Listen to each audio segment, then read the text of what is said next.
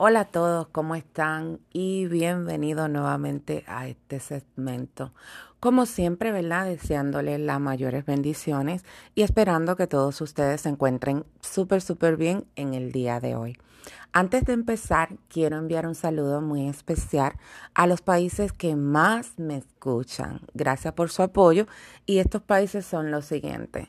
Estados Unidos, un saludo para USA, un saludo para la gente de Reino Unido, para la gente de RD, República Dominicana, la gente de España, la gente de Ecuador y la gente de Italia. Gracias por su apoyo. Ustedes son los países que más me escuchan y espero, ¿verdad?, que me sigan escuchando. Otra cosa que les quiero recordar a todos mis oyentes y es que si desean que yo le envíe un saludo, solo tienen que dejar su mensaje luego del episodio y con mucho gusto le voy a estar saludando y voy a estar mencionando el país de donde ustedes me están escuchando. Bueno, mi gente, vamos al grano, como dicen, vamos al tema. Hoy quiero hablarle como siempre, ¿verdad? Este, de un tema que me llamó mucho, pero mucho, pero mucho la atención. Resulta que hace unos días estaba escuchando una historia de un joven cristiano que estaba, este, estaba narrando, ¿verdad? Eh, parte de, ¿verdad? De, como de su vida y todo lo demás.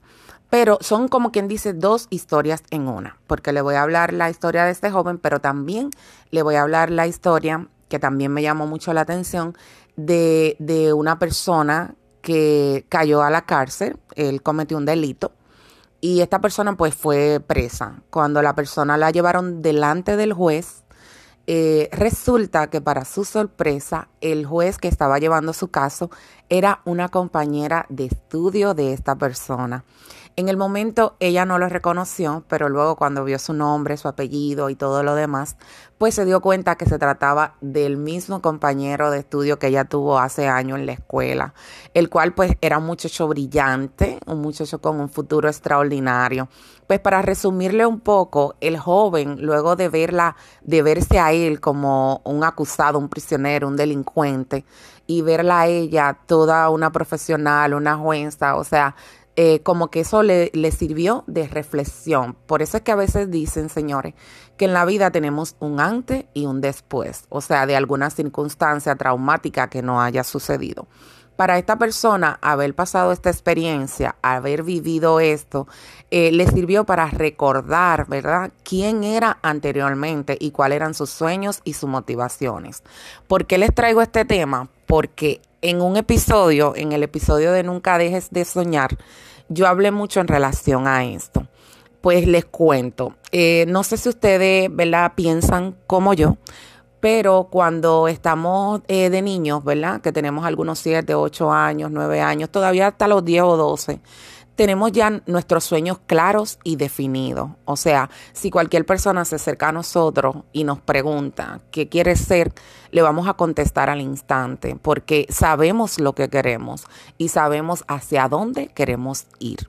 ¿Qué pasa durante la adolescencia? ¿Qué pasa luego que nos desenfocamos y que muchos de nosotros pues no logramos cumplir esta meta o este sueño que tuvimos de niño? Pues esa es la pregunta. Eso es lo que nos tenemos que preguntar. O sea, no sé qué edad tengan ustedes actualmente, pero ustedes cumplieron sus sueños. Ustedes lograron lo que soñaban de niño. Ustedes están donde quisieron estar o no. Porque a muchos nos pasa que a través del camino, pues nos desviamos y cogemos otra ruta, tal vez una ruta más corta, tal vez es una ruta más larga, pero nos vamos por otro camino muy diferente al que quisimos o al que soñamos, ¿verdad? Porque cuando somos niños lo vemos claro, lo vemos tal cual porque sabemos exactamente lo que queremos. Pero ¿qué pasa luego que crecemos? ¿Por qué desenfocamos la meta? ¿Por qué nos conformamos con solo estar en lo fácil, en la zona de confort, como dicen? Este, no sé si a ustedes les pasa igual que yo, pero yo siento que cuando voy muchas veces a una misma dirección o a un mismo camino, siento como que el carro ya va solo. Es como si yo no lo conduciera, como si no lo manejara. Eh, eso pasa también en la vida. A veces nos acostumbramos al camino fácil, al camino que nos lleva fácilmente. ¿Por qué? Porque no queremos coger atajo no queremos desviarnos, queremos estar en nuestra zona de confort, en lo fácil, ¿verdad? En lo que se nos hace cotidiano y en lo que se nos hace fácil, pero no se han puesto a pensar. Y si en vez de coger la ruta que yo siempre cojo, que el carro llega solo, yo cojo otra, yo me voy por una diferente. No se han puesto a pensar qué pueden encontrar no se han puesto a pensar qué maravillas, qué paisajes, qué otras cosas puede haber en ese camino que nos rehusamos a cruzar porque queremos el fácil. Pues miren, yo le traigo este tema porque yo en lo personal me identifiqué mucho con este caso. ¿Por qué? ¿Por qué les cuento esto? Porque yo de niña eh, siempre estuve rodeada de otros niños porque fui una persona dentro de mi barrio, dentro de mi vecindario, eh, una especie como de líder, ya que todos los niños pues hacían en cierta forma lo que yo quería. Siempre me gustó el arte, siempre estuve haciendo dramas, haciendo este espectáculo eh, de diferentes formas en el vecindario para entretenernos, ¿verdad? Pero a lo que voy es que cuando yo estaba pequeña yo tenía mi idea clara y precisa de lo que yo quería hacer. Era como si ya lo visualizara. Pero es como le digo, pasan cosas en la vida, ¿verdad? Principalmente cuando vamos creciendo, traumas, situaciones que nos sacan totalmente, nos sacan totalmente de donde nosotros queremos estar y nos desvían. Entonces, ¿a qué yo vengo con este tema? Yo vengo a invitarte. Yo vengo a invitarlo, no a invitarte. Yo vengo a invitarlos a todos a que volvamos a ser niños, a que volvamos a pensar qué era lo que nosotros queríamos, qué era lo que nosotros añoramos. Y entonces te hagas la pregunta, te mires en el espejo y te hagas la pregunta y digas, ¿estoy donde soñé y quise estar o estoy en el lado opuesto? Porque créanme, nunca, pero nunca, pero nunca es tarde.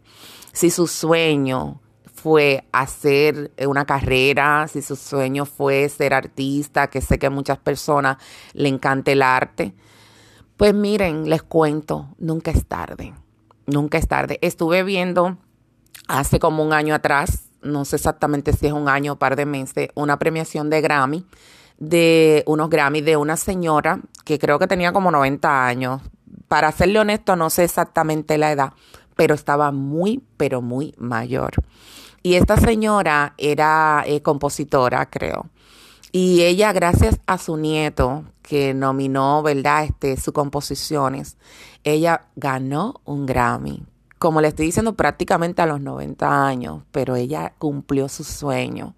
Ella lo ganó. ¿Qué les quiero decir con esto? Que nunca es tarde para volver al camino. Nunca es tarde para retomar lo que tal vez dejamos, porque a veces pasan cosas, a veces nos casamos, a veces dejamos nuestros sueños por los sueños de la pareja que tenemos. A veces tenemos hijos y tener hijos tampoco es fácil. Y a veces pues posponemos porque nunca dejamos, siempre es posponer. Porque siempre decimos, bueno, pues lo voy a posponer un par de meses. Voy a enfocarme en esto y luego pues lo retomo.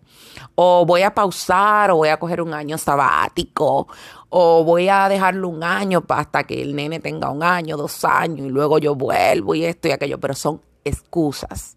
Porque dentro de una cosa y la otra, ese tiempo, señores, se va extendiendo, extendiendo, extendiendo. Y cuando venimos a ver, como los años están volando y el tiempo va demasiado deprisa, cuando venimos a ver, adivinen qué, han pasado siete, ocho, diez, hasta once o doce años. Y entonces decimos, oh my God, ¿qué pasó con mi vida? ¿Qué pasó con mis sueños? ¿Qué pasó con mis metas? ¿Qué pasó con mi carrera? ¿Por qué no lo hice? ¿Por qué lo pospuse tanto?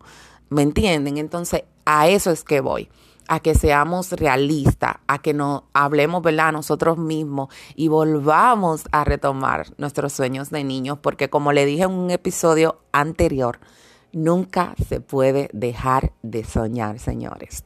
Hay que siempre seguir soñando porque, como siempre les digo también, soñar no cuesta nada. Así que con eso los dejo. Muchas bendiciones. Suscríbanse, compartan, compartan el episodio porque a lo mejor hay alguna persona que necesite escuchar estas palabras. Muchos besos, muchas bendiciones. Dejen sus comentarios y con mucho gusto le estaré enviando saludos. Cuídense. Bye bye.